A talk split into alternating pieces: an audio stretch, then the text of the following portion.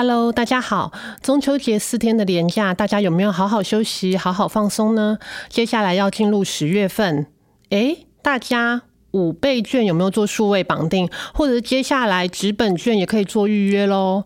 我平常后算是一个很没有物欲的人，但这次呢，我已经想好了我要买什么了。最近就是很想买一台扫拖机器人，不过因为我个人是有点是电子产品的小白，各位好朋友如果有推荐的，可不可以留言跟我说哪个牌子比较好？尤其是拜托拿 iPhone 的朋友，可不可以上 Apple Podcast 留言跟我说？拜托你们喽！我个人是有点虚荣心啦，也很想再冲一下苹果的排名。先谢谢大家喽！接下来呢，就进入本周的 DJ 有事吗？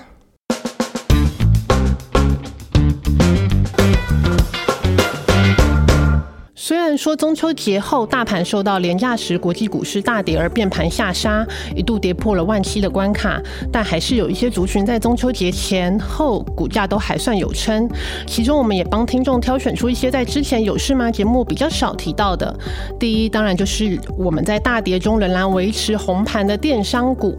除了主要是刚刚开头提到的五倍券的带动，我们知道这次的五倍券是可以使用在电商，再加上马上第四季就是传统的双。十一双十二的电商大促销，等于是双利多上的加持，旺上加旺。另外呢，个别电商股也有不同的利多加持哦，包括富邦美自九月十七日正式纳入台湾五十成分股，那网家私募引进中华电信、开发金，结盟共同发展人工智慧科技以及数位金融科技领域。第二个族群呢，就是手工具产业，比较有表现的包括钉枪厂钻泉以及利肯，以及木工机厂昌泰以及巨庭。那这个产业呢，主要是看房屋装修市场以及建造新屋的需求。第三季因为是传统的旺季，再加上今年美国房市的市况佳，所以旺季力道看好。目前来看呢，第三季包括巨庭、昌泰以及钻泉都有机会创新高。第四季的表现也不差，所以呢，厂商们也都表示目前能见度可以到明。年的上半年，但这主要是反映在营收的表现上。不过，我们记者团队也要提醒大家哦，因为台币升值以及原物料的报价上涨，所以营收虽然冲高，但毛利率跟获利的表现可能会受到压抑。所以全年的获利会不会成长，还要再观察。第三个我们要跟大家分享的族群呢，就是汽车产业。其实今年呢，台湾车市年初的时候买气大好，身边蛮多朋友也都在去年底啊、今年初的时候买车。但后来因为疫情嘛，大家出来看车就减少。那现在疫情已经有降温了，买气也有回升。和泰车就预估呢，今年全年台湾车市大概是估计是四十四万辆，那年减大概三 percent。不过呢，接下来台湾汽车市场还有很多很大的消息哦，包括九月。份呢，和泰集团呢就会发表两款车，第一个是号称神车的 Toyota Cross Sport 性能款。那万前阵子不有不是有跟大家分享说最近开始开车上路吗？那那个万哥就一直跟我狂推 Cross 这款车，所以呢，我有感受到这款神车的魅力哦。那另外一款呢，就是九月底和泰汽车的高级车品牌 Lexus 就会推出首款电动车。哇，其实 Lexus 在高级车的品牌一直市占率都很不错，所以它推出的电动车，相信。不少车友们也会高度关注。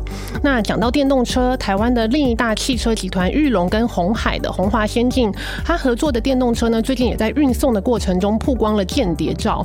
那外形呢，好像获得民众的好评。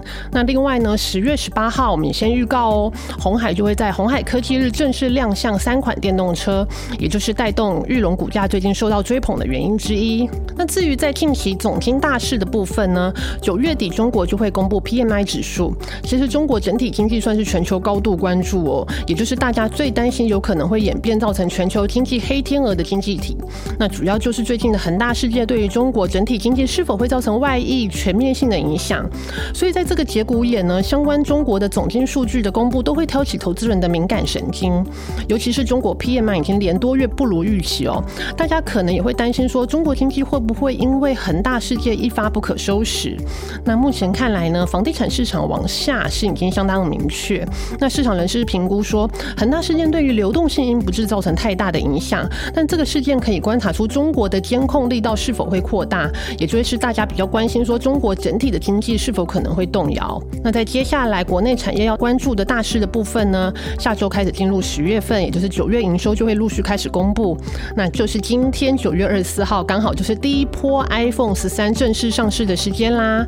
所以可以想见哦，苹果下游的组装厂，包括红海啊、和硕啊，九月营收都会反映的 iPhone 拉货的带动。那另外还有一些苹果的供应链，如软板厂商台军啊、臻鼎啊，九月营收应该都还是会往上走。那另外呢，九月营收有机会创新高的，还包括生化甲的宏杰科啊，还有二级体的德威。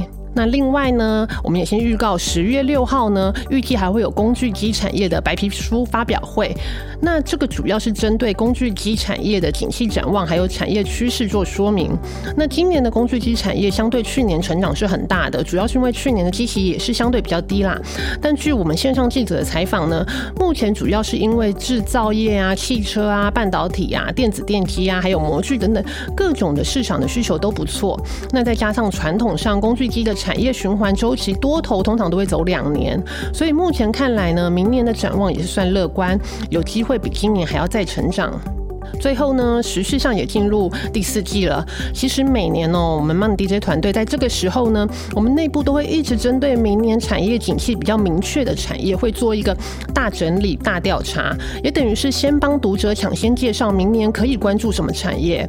尤其是现在那个整体盘势多空比较不明确的时候，可能大家会比较想关心的，真的是哎，明年成长比较无余，或者是明确在趋势上的产业。那其中有一个产业，像我们上个礼。拜呃，Podcast 已经介绍的第三代半导体。那另外呢，呃，有一个产业呢，是我们团队内部共识度都还算蛮高的，也会是我们下周我们 Podcast 的主题哦。大家不要忘了锁定下周二的节目。那以上呢，就是本周的 DJ 有事吗？大家下周见哦，拜拜。哎哎，对了，不要忘了跟我推一下哪一家的扫地机器人比较好哦，拜拜。